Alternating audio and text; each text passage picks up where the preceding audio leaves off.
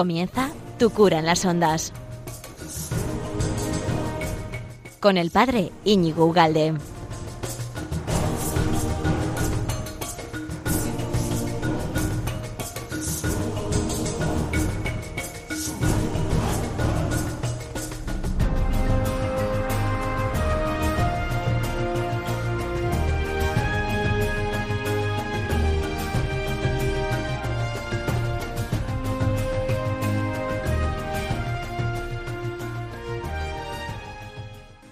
Amigo de Radio María. ¿Qué tal estás? ¿Qué tal andas? ¿Cómo vamos en el veranín? ¿Verdad? Qué bien. Bueno, supongo que todo este tiempo que tienes ahora entre manos lo estás utilizando bien, ¿verdad?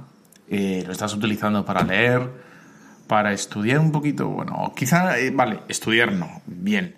Pero sí para, bueno, para mm, introducirte en cosas nuevas, en temas nuevas, en, materias nuevas, o quizá que son muy actuales y necesitas darles un repaso, ¿no? Sobre todo estos de de teología, sobre el catecismo o sobre incluso a veces filosofía. ¿eh? Cosas tan fundamentales como, como en fin, eh, la existencia de la verdad y su naturaleza universal e inmutable, pues, eh, en fin, eso es que está discutidísimo, ¿no? actualmente. Bueno, pues aquí en Radio María eh, te damos una, una facilidad, posibilidades de, de, aprender, de recordar, de, de, actualizar un montón de temas que, que son tan importantes. Y, bueno, lo puedes escuchar mientras paseas, porque esto luego se cuelga todo en Internet. Ahí lo ponemos en el podcast de Radio María y lo puedes escuchar cuando te dé la gana dando un paseíto por la playa, por el monte, por la carretera, por ese camino, eh, haciendo el camino de Santiago. No, el camino de Santiago, tienes que estar con el otro y tienes que... Bueno, si estás solo porque vas tú un poquito más despacio, porque te pesan los pinchos de, mm, del invierno eh, y son kilos de más que has cogido, bueno, pues puedes escuchar este podcast. Eh, de todos modos, aquí está todo en Internet y lo puedes buscar también en Tu cura en las ondas, Tu cura en la red, etcétera, etcétera. Bueno, pues veníamos hablando de Cristo y un montón de aspectos distintos. El otro día hablamos de la redención de Cristo. ¿Qué, tipo de redención? ¿Qué, ¿Qué, significa la palabra redención? ¿Qué significa la palabra redentor? ¿Y cómo nos ha redimido Jesucristo? Eso es la, el programa pasado. Que si quieres saber, lo único que tienes que hacer es volver a ese programa, ¿no? Es pinchar, vete a, al iBox, tu cura en la red, o al podcast, y ahí está. Bueno, pues hoy nosotros vamos a hablar de cómo eh, Jesús pide y, y, de la fe en Jesucristo se deduce, se concluye con, con relativa facilidad ¿eh? un tipo de vida, una moral concreta. ¿eh? Y, y, esto que te, parecerá una sosada, una sosería, pues no te pienses que es tan sosada, porque hay mucha gente que, que, vive como si ser cristiano fuera solo la aceptación de Jesús, un Jesús des, desencarnado, ¿verdad? Sin, sin concreciones, sin particularidades morales o específicas, y está. Y vivirían, digamos, de espaldas a muchas concreciones morales. Bueno, vamos a intentar ver cómo esto no puede ser así y ese va a ser el programa de hoy. Cómo Jesús, la fe en Jesús, conlleva unos, unos imperativos, vamos a decir así, morales, ¿no? Unos, una vida moral muy concreta que no podemos negar si queremos ser buenos apóstoles. Vamos allá.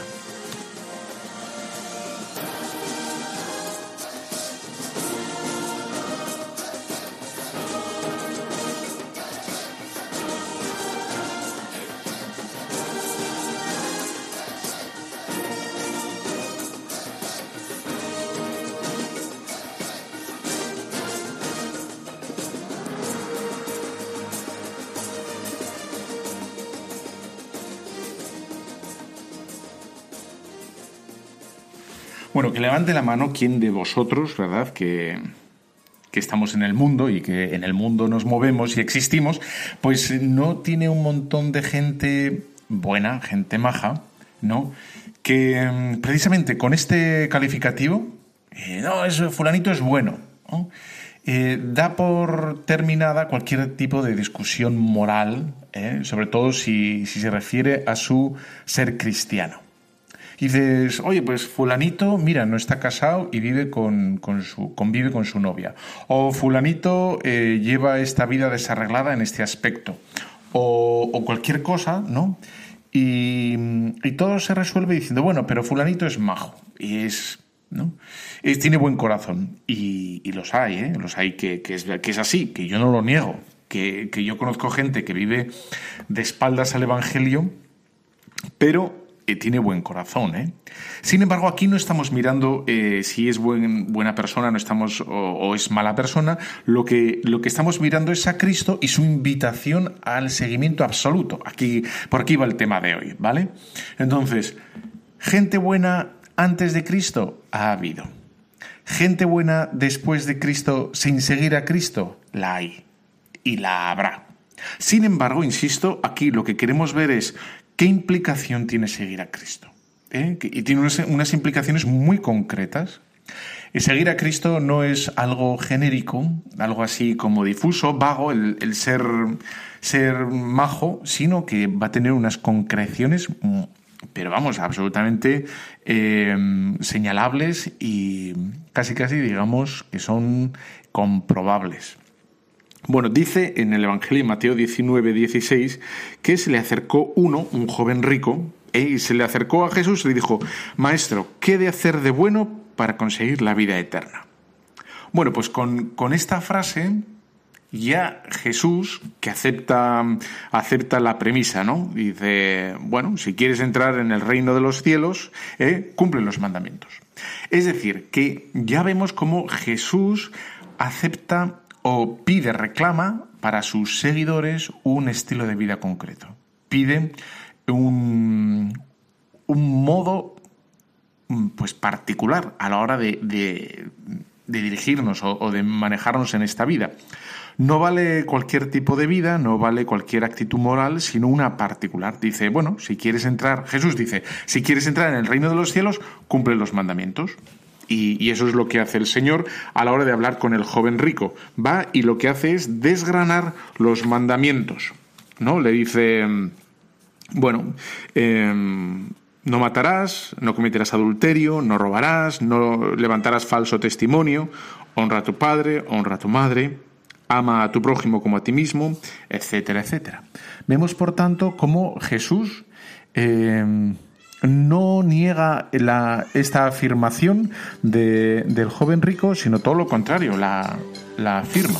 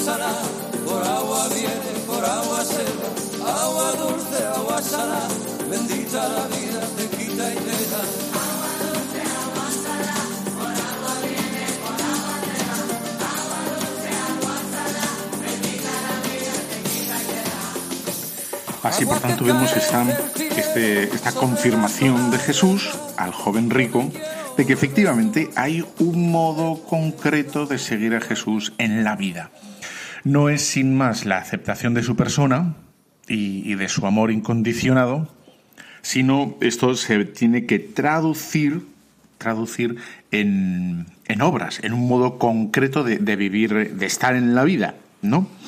Por lo tanto, además el Señor habla de si quieres entrar en la vida, eh, tienes que guardar los mandamientos. Es decir, condiciona el, el acceso al cielo, condiciona la salvación definitiva al cumplirlos al, ir por la senda de los mandamientos. Es decir, que los mandamientos no serían algo opcional o algo, mm, bueno, pues a tomar más o menos en cuenta, sino como vamos a ir viendo, el, los mandamientos son condición indispensable, condición sine qua non eh, para entrar en el, en el cielo. Podríamos hablar también de, mm, a la hora de hablar de la vida eterna, si quieres entrar en la vida eterna, podríamos hablar de cómo esto tiene también otra, mm, otra dimensión distinta, otro sentido distinto, más profundo no solo el de la salvación futura, el del acceso a la salvación, al reino de los cielos, ¿no? El acceso al cielo, sino que también podríamos entender como una, una vida plena. Si, quieres, si quieres entrar en la vida, es decir, si quieres aquí, durante esta vida, tener una vida plena, vive los mandamientos si quieres aquí ser auténtico, genuino, si quieres tener la sabiduría de la vida de sobre qué es lo bueno, qué es lo malo, qué es lo acertado para tu vida, qué es lo que te va a hacer bien, qué es lo que te va a dañar en la vida, desde esa perspectiva también valdría esta interpretación, el decir, bueno, pues cumple los mandamientos. Si quieres estar vivo eh, aquí en la tierra, cúmplelos, ¿no? Podemos poner el ejemplo de tantísima gente que tenía, tiene, ha tenido absolutamente todo y ellos han sido regla y pauta para sus propias vidas. Han decidido hacer, hacer de sus vidas lo que les ha dado absolutamente la gana, ¿no? Han tenido capacidad económica y, digamos, ascendencia eh, un ascendente social y moral sobre mucha gente y han podido construir, destruir eh, su vida un montón de veces y no han sido más felices. ¿No? Porque la, la, felicidad, el secreto de la felicidad, no es en decidir cada uno para sí mismo lo que más apetezca o lo que más convenga, sino lo que es adecuado. ¿No? Y de ahí podemos entender que estas palabras de Jesús dice, si quieres entrar en la vida, aquí mismo, ya ahora, guardo los mandamientos, ¿no? Y dice, bueno, uno puede pensar, ¿no? Eh, que es bien difícil. ¿no? Son los diez mandamientos, pues eh, no son fáciles de cumplir, ¿no? Si no es uno, es otro, o bueno, pues todos tenemos experiencia de que hay que luchar por esos sacramentos y puede caer, ¿no? Bajo, digamos, eh, sospecha la, la posibilidad de cumplirlos. Podemos pensar, o hay gente que puede llegar a pensar que es imposible cumplirlos, ¿no? Y por eso, más adelante en Mateo 19, 26, eh, se, nos, se nos recuerda que para Dios todo es imposible. Para Dios todo es posible. Es decir, lo único que tendríamos que hacer es acercarnos a Él, pedir su gracia, pedir su ayuda para cumplirlos. ¿No? Y de ahí estaría esa noción que hemos, yo creo que he hablado alguna vez de, esta noción, es la idea de la gracia, como ese auxilio que nos viene del cielo, el auxilio que nos viene de Dios, para cumplir efectivamente nuestra ultimísima vocación, que es llegar a Dios. El hombre está hecho para llegar a Dios y aquí está la paradoja, ¿no? La paradoja y, bueno, pues el, misterio del hombre que es que necesita de Dios para cumplir su propio, su propio destino, su propia vocación. Necesitamos de Dios para llegar a Dios y por tanto para ser eh, absolutamente eh, felices. Aquí más o menos, ¿eh? tampoco vamos a exagerar mucho. Bueno, dice en los Romanos 12.2, dice San Pablo, no os conforméis con la mentalidad de este mundo. Bueno, pues qué duda cabe que el, mundo no es fácil, la vida no es fácil, hay que luchar, uno cae y se tropieza muchas veces, hay que levantarse otras tantas veces y, la tentación fácil es la tentación acomodaticia. Es decir, bueno, pues esto, esto, esto no, no, puede, no da más de sí, esto es imposible, yo lo dejo por, por imposible, yo eh, abandono, ¿no? Dice, dice San Pablo al respecto, ¿no? No os conforméis con la mentalidad de este mundo. No, decía, creo que era el cardenal Sara hace poquito. Creo que era el cardenal Sara, ¿eh? no, no estoy seguro. Pero decía que ahora mismo lo que vemos en la iglesia, lo que está sucediendo, es que es la iglesia la que está siendo evangelizada por el mundo. Y cómo tantísima gente traga o compra o acepta los criterios y los valores y los modos de, ver el mundo y que no son propiamente evangélicos. El tema de la familia, ¿no? Eh, el modo de entender el matrimonio, el modo de entender la vida, el modo de entender tantas cosas, la gente, o sea, mm, ha sido evangelizada por los medios de comunicación y acepta todo lo que dicen los medios de comunicación.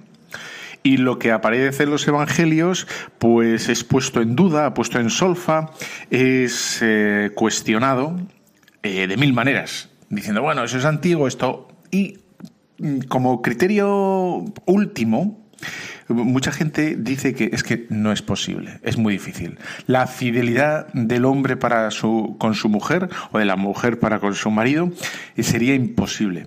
Y esto ya, ya lo verbaliza mucha gente, ¿eh? que es imposible. Por lo tanto, estarían conformándose a, este mundo, estarían identificándose con este mundo y alejándose del Evangelio. ¿no? Bueno, pues ciertamente, si, si, somos, si somos libres que lo somos, no es para conformarnos a nuestras propias limitaciones, a nuestras propias y pobres experiencias, sino para adecuarnos y para luchar por nuestra ultimísima verdad, ¿no? que es que somos hijos de Dios. Eh, esta última verdad es que podemos conocerla y que ha sido revelada por Jesucristo a cada uno de nosotros, es la que tenemos por la que tenemos que luchar que somos hijos de Dios y por lo tanto ahí está nuestra lucha. Tenemos que comportarnos, dirigir nuestra vida como tales, como hijos de Dios. Bueno, pues hay que levantarse muchas veces, hay que trabajar muchas veces, hay que rezar ¿no? y pedir al Señor esa humildad de levantarnos tantas veces como sean necesarias. Bueno, vamos a hacer una pequeña pausa y volvemos en breve.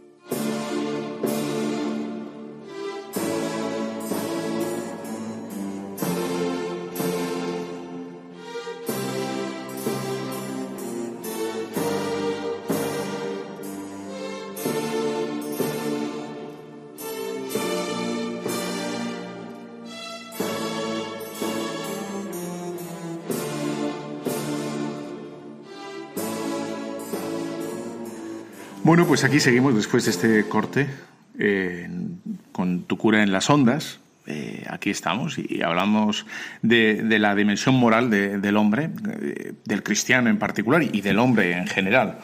Todo hombre, por ser tal, tiene obligación de, de comportarse de un modo particular, de uno. Y cuando digo uno, no digo cualquiera, sino de uno. A todo hombre se le pide, se le exige, de todo hombre se, se espera que diga la verdad, que sea honrado, que sea eh, fiel a su mujer, no es exclusivo de, de los cristianos. ¿no?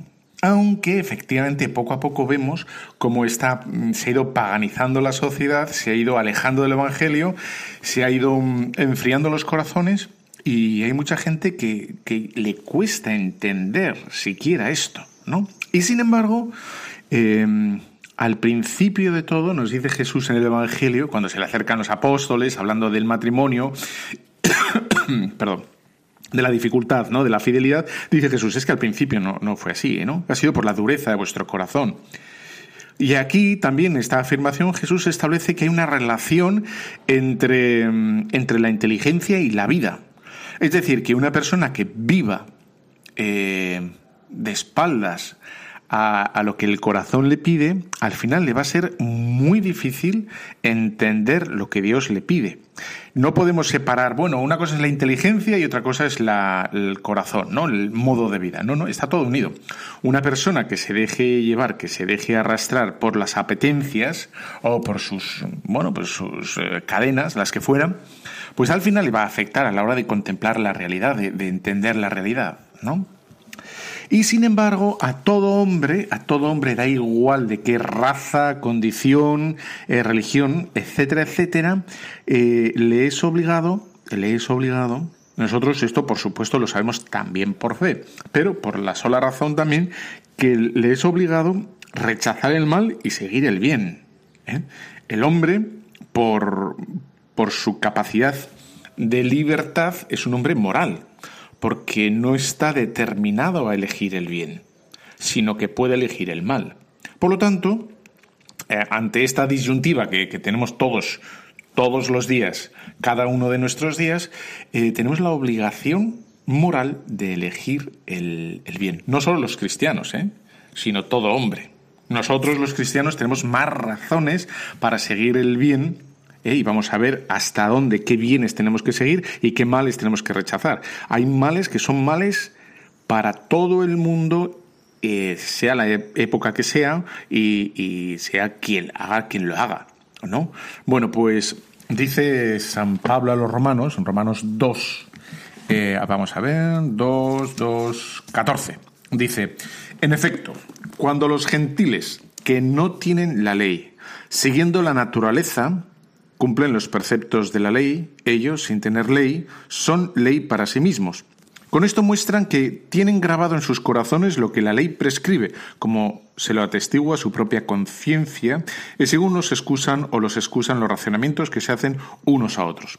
Y así se verá el día en que, según mi evangelio, Dios juzgue las cosas secretas de los hombres por medio de Jesucristo. Bueno, pues aquí está lo que está diciendo claramente San Pablo, es que por el mero hecho de tener conciencia, todo hombre, toda persona, eh, tiene la obligación de seguir su propia conciencia. Cuando digo seguir la conciencia, no, no digo que ellos creen e inventen o funden o, reformulen unas verdades morales, ¿no? Dice, bueno, para mí ahora el aborto va a ser bueno, para mí ahora el matrimonio homosexual va a ser bueno, o para mí ahora la eutanasia va a ser buena. No, no, no. Lo único que está diciendo San Pablo es que cada uno de nosotros tiene que seguir su, eh, su conciencia. Una conciencia que tiene que ser respetada desde siempre y seguida. E insisto, lo que he dicho antes, eh, en esa cita de, Jesús a los judíos, cuando a los apóstoles, perdón, que dicen, bueno, pero cuando está hablando del divorcio y los apóstoles no entienden nada, ¿cómo, cómo que no es eh, legítimo el divorcio? ¿no? Entonces, ¿quién, ¿quién puede resistir? Y dice Jesús que al principio no era así. Al principio, por vuestra dureza de corazón, el Señor lo permitió, pero al principio era uno con una para siempre y se acabó, ¿no? Es decir, aquí Jesús está diciendo cómo nuestra vida desordenada u ordenada, ¿eh? una vida moral eh, ordenada, eh, facilita la comprensión y la profundización en, nosotros mismos. Una vida desordenada, una vida, digamos, llevada a merced de las pasiones, de las apetencias, del, ahora me gusta, ahora no me gusta, ahora lo hago, no. Bueno, pues dificulta sobremanera en la comprensión del, ¿no? de, eh, pues de, uno mismo y por tanto de, la moral. ¿no? La conciencia, eh, que es ese, la Iglesia, fijaros cómo, habla de la conciencia, habla de, un sagrario, es el sagrario del hombre. ¿eh? Y la conciencia es el lugar donde el hombre se encuentra con Dios. Sin embargo, esto que lo habréis, esto es porque creo que es muy, es muy bonito y ha sido muy repetido y de aquí se ha malinterpretado como si la conciencia personal fuera la fuente, el modelo de conducta personal. Y no es así, no es así. Uno puede estar eh, irremediablemente equivocado. ¿no? Es lo que la teología habla, conciencia. Eh, invenciblemente errónea.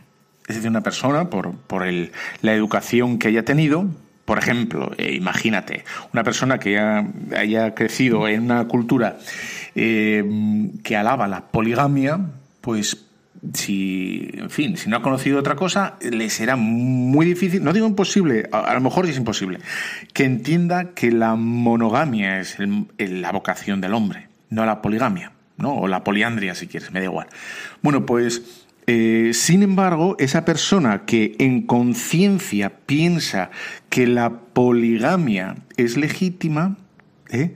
no quiere decir que la poligamia sea legítima. Para él, en ese momento, que es invenciblemente errónea esa concepción, bueno, pues tendrá que seguir esa conciencia, pero no significa que, sea correcta. ¿eh? Por lo tanto, a, todos se nos pide, a todos se nos pide seguir la conciencia ¿eh? y formar la conciencia. Tenemos una obligación grave de como lo que estás haciendo tú ahora, ¿no? Intentar entender e intentar estudiar el porqué de las cosas, el para qué de las cosas y no quedarte solo con la primera impresión. Ah, pues a mí me gusta, a mí me parece bien y ya se acabó, ¿no? Tenemos una obligación de formar la conciencia y uno de los aspectos por, por, los, por los que se nos forma la conciencia es a través de la oración. ¿no? acercándonos al sagrario, acercándonos a Dios, y Él va poco a poco, ¿verdad? Como las alcachofas, y aquí tenemos muchas y están buenísimas, pues se nos va quitando capas y capas y capas, de tal manera que vamos purificándonos progresivamente, ¿no? Bueno, pues, pues así es. Por lo tanto, todo hombre tiene obligación moral de buscar la verdad, de vivir conforme a ella en conciencia, ¿no? De tal manera que eh, para todo hombre aunque se, nos podamos equivocar todos, efectivamente, sigue existiendo un mal, no por el mero hecho de, buscar y escuchar nuestra conciencia, deja de existir el mal. El mal es el mal. De tal manera que uno en conciencia puede pensar, por ejemplo, que, mm, no sé, eh, que la tortura está bien, imagínate, ¿no? Uno piense que la tortura está bien, es adecuada y se puede, se podríamos torturar alguna vez. Bueno, una persona que pensara que la, la tortura eh, se puede practicar estaría absolutamente equivocado, ¿eh? absolutamente equivocado y bueno, significaría que tiene que corregirse si su conciencia se lo permite, porque somos, somos muy limitados y a veces pues nos es imposible, ¿no? Por lo tanto, Insisto, aunque la Iglesia habla en unas categorías, digamos, eh, delicadísimas y dignísimas sobre la conciencia de cada uno de nosotros, eso no significa que no exista un mal objetivo para todo el mundo. Hay la noción de pecado mortal que sigue vigente y que, que existe, eh, es aplicable a todo el mundo, independientemente que uno lo entienda o no lo entienda. Cuando uno, por ejemplo, cuando uno piensa, imagínate, ¿no? que la tortura es legítima y por su cargo, efectivamente, ¿no? Eh, por su cargo, eh, comete tortura y piensa que es legítima porque tiene enfrente un desgraciado y un desgarramantas y un, un violador o un asesino compulsivo o un, o un jefe de una, lo que sea, ¿no? De, una banda o de lo que fuera, eh, a lo mejor no se le imputa, eh, digamos, el acto de, de, ese, bueno, de esa acción ¿eh? de la tortura, y es lo que la Iglesia habla de un pecado mortal material. Estaría cometiendo un pecado mortal material, pero no formal. Es decir, que a él no se le imputaría. ¿Eh?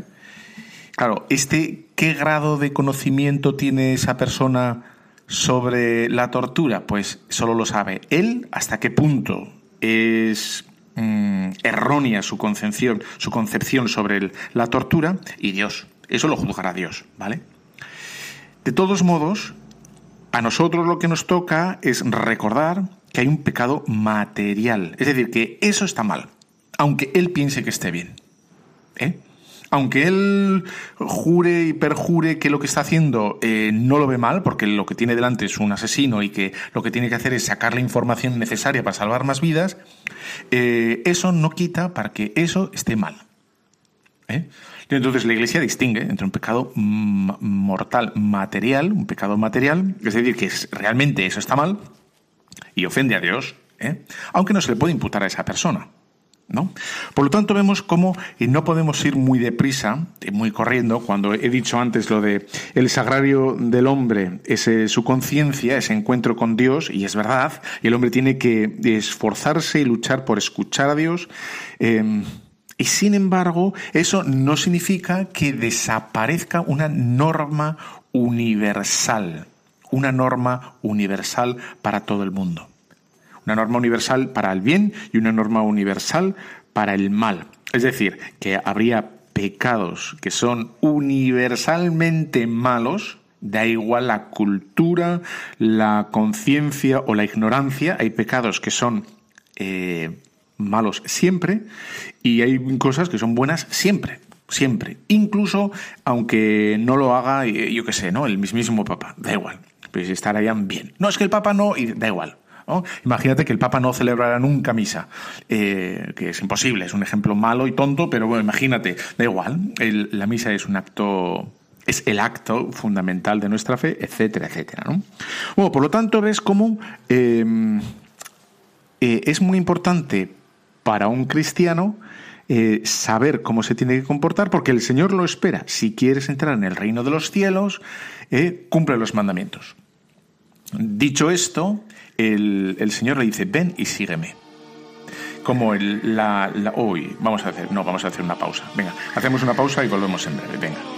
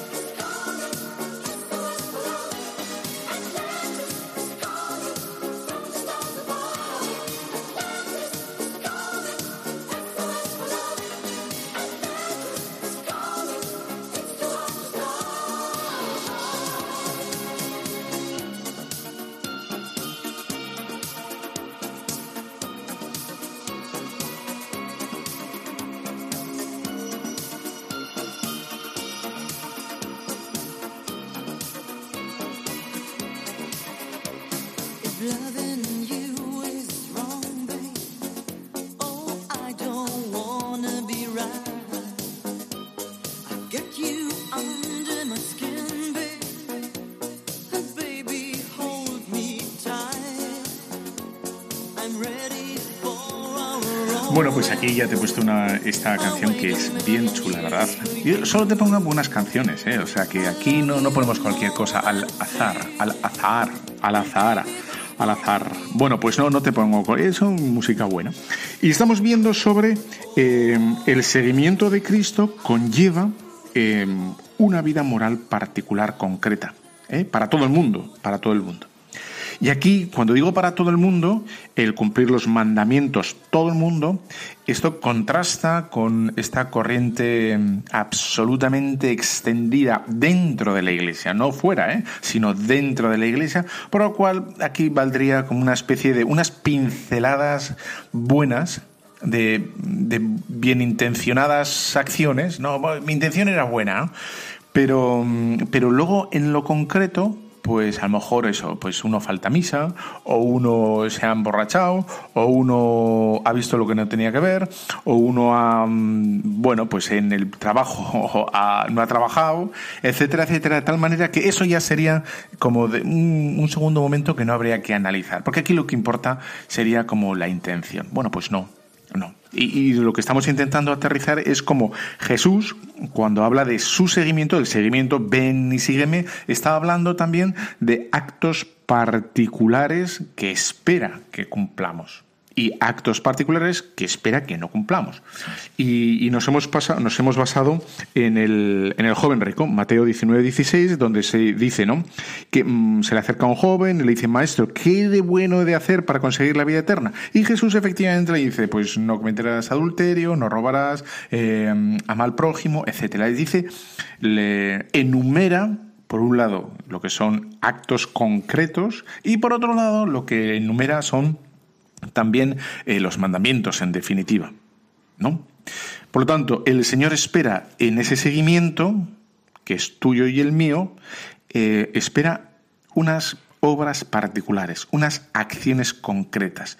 No espera unas intenciones, sino espera obras particulares. Y digo de esto de intenciones porque está bastante extendido y eh, habría una corriente teológica que lo dice el Papa y advierte, ¿no? Que está, está muy extendida en, bueno, incluso entre, entre, formación, entre formadores de seminario, etcétera, de una opción fundamental. ¿Qué quiere decir esto? Por la cual uno, si se podría conformar con una, con una entrega general a Dios. Dice, mira, yo quiero entregarme a Dios, yo quiero ser fiel a Dios, yo quiero seguir a Jesucristo. Eso sería una opción fundamental, una, como un gran trazado de mi vida, que sería por el cual em, yo, yo acepto a Dios en mi vida y quiero que mi vida se oriente hacia Dios. Pero luego, y aquí viene el error, digamos, las, las particularidades, las acciones concretas particulares, no, no tendrían tanta importancia. Y, vemos cómo efectivamente no es así. Habría una corriente que hablaría del, bueno, pues como de el, teleologismo, ¿no? Que sería esto, eh, como esta dirección, esta, bueno, buscar genéricamente a Dios en mi vida pero no en concreto, en mi trabajo, en mi familia, en mi matrimonio, en mi hijo, en mi horario. Ese, esa, ese bajar lo concreto no, no existiría. Bueno, pues esto es un error. Y de hecho, el Papa Juan Pablo II nos recordaba cómo efectivamente hay acciones particulares que aunque es verdad que nuestra vida, vida esté orientada hacia Dios, ¿eh? Toda orientada hacia Dios, por ejemplo, la, de un sacerdote o la de un religioso, la de un consagrado. En un mismo matrimonio, ¿no?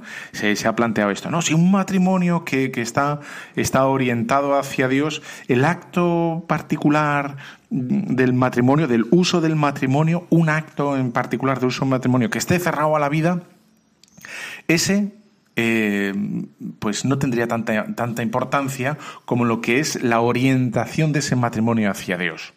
Entonces uno sería esa opción fundamental por Dios, y luego el acto particular pues no tendría tanta importancia. Bueno, pues esto, que, es lo que el, bueno, pues algunos teólogos hablan de la opción fundamental, eh, está descalificado, está, es erróneo.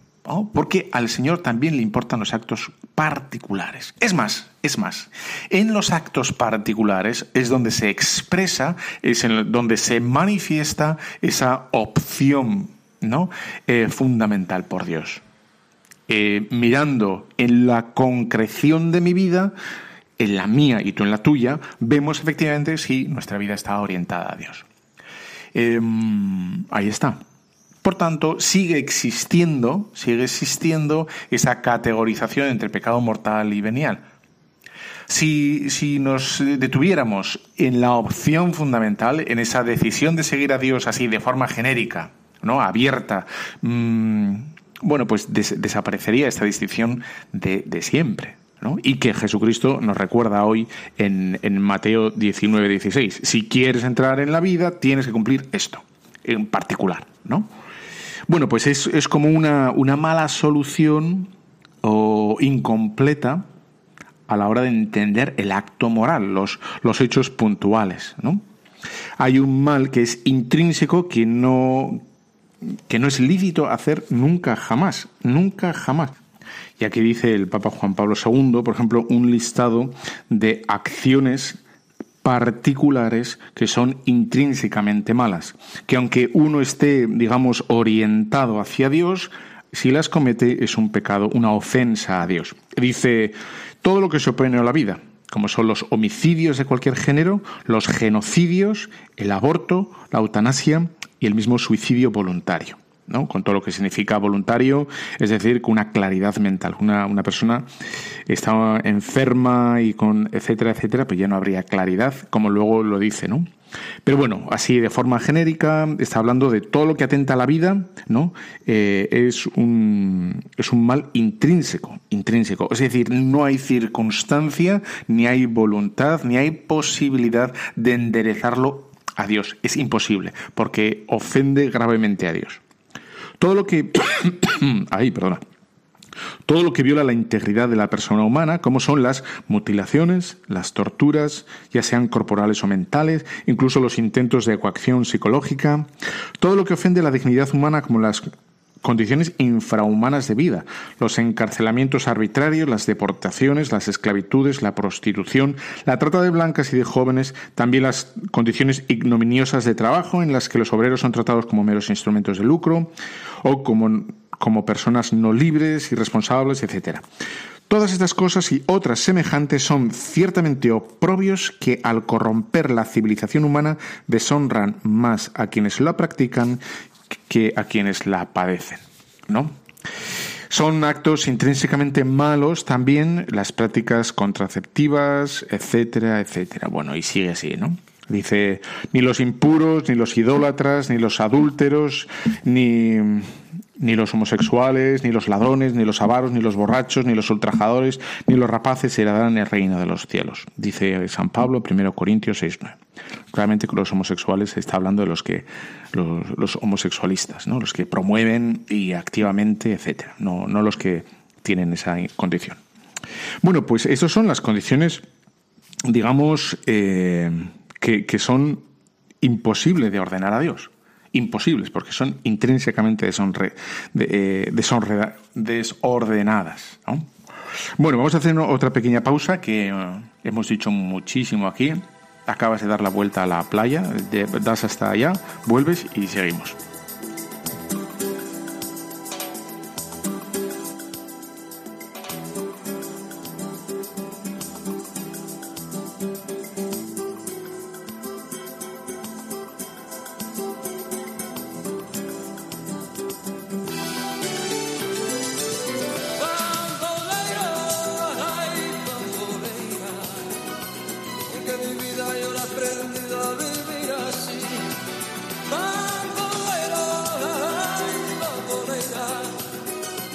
porque mi vida yo la aprendí a vivir así. Cuando el amor llega así de esta manera, uno no se da ni cuenta. El cauca se reverdece y el guamachito florece y la soga se revienta. Cuando el amor llega así de esta manera, uno no tiene la culpa. Quererse no tiene horario bueno, pues aquí estamos en Tu Cura en las Ondas, eh, que estamos hablando de Cristo mientras tú te, remojas los piececillos en la piscina o sigues andando por este camino tan bueno y que te da el sol y esto es una maravilla. ¡Viva el verano! ¡Viva el verano! Bueno, pues estamos hablando de Cristo y cómo Cristo, entre otras cosas, porque Cristo, que es Dios hecho hombre, significa que se concretó en una sola, en una misma persona. ¿No? Se concretó en, una cultura, en un momento determinado, y por lo tanto quiere decir que para nosotros la religión también es algo muy concreto. No es una, digamos, un estar a favor de, de las cosas buenas, sino que mm, tenemos un listado, un elenco de cosas a hacer y otras a evitar, ¿no? Y ahí está lo que, lo que Jesús le dice al joven rico. Si quieres ser, ¿no? si quieres entrar en el reino de la vida, lo que tienes que hacer es, pues, no robar, no difamar, eh, etcétera, etcétera, etcétera. Bueno, pues cosas, actos concretos, ¿no? Nuestra vida cristiana no es una vida, digamos, seca, tísica, em, eh, estática, si no es una vida dinámica, es del seguimiento a Cristo. Y por eso, con todo lo que he dicho antes, que alguno a lo mejor se ha podido, pues, eh, no sé, admirar o asombrar por alguna afirmación, hay que decir que el Señor va poco a poco con la oración, con su presencia y con nuestra paciencia y la suya también, pues haciendo su obra. ¿Vale? Entonces, estas, muchas de estas cosas no se consiguen en cinco minutos, ¿eh? sino que es tiempo de, oración, de aceptación, de seguimiento, de, confianza en las manos de Dios, etcétera, etcétera. Y él, él va haciendo su, su, obra, la suya, y nosotros nos dejamos hacer. ¿no? Dice, mm, bueno, dice eh, San Pablo en Galatas 5.1 que para ser libres nos liberó Cristo.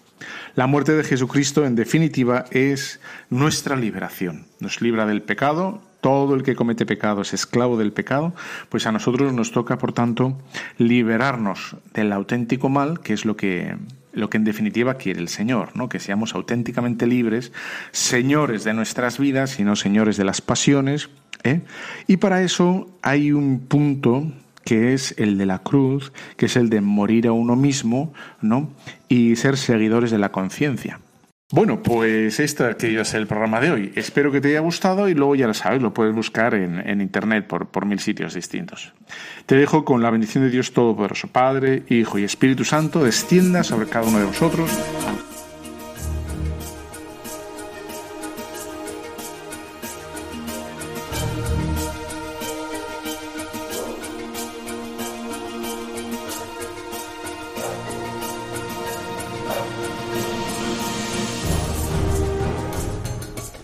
Han escuchado Tu cura en las ondas con el padre Íñigo Ugalde.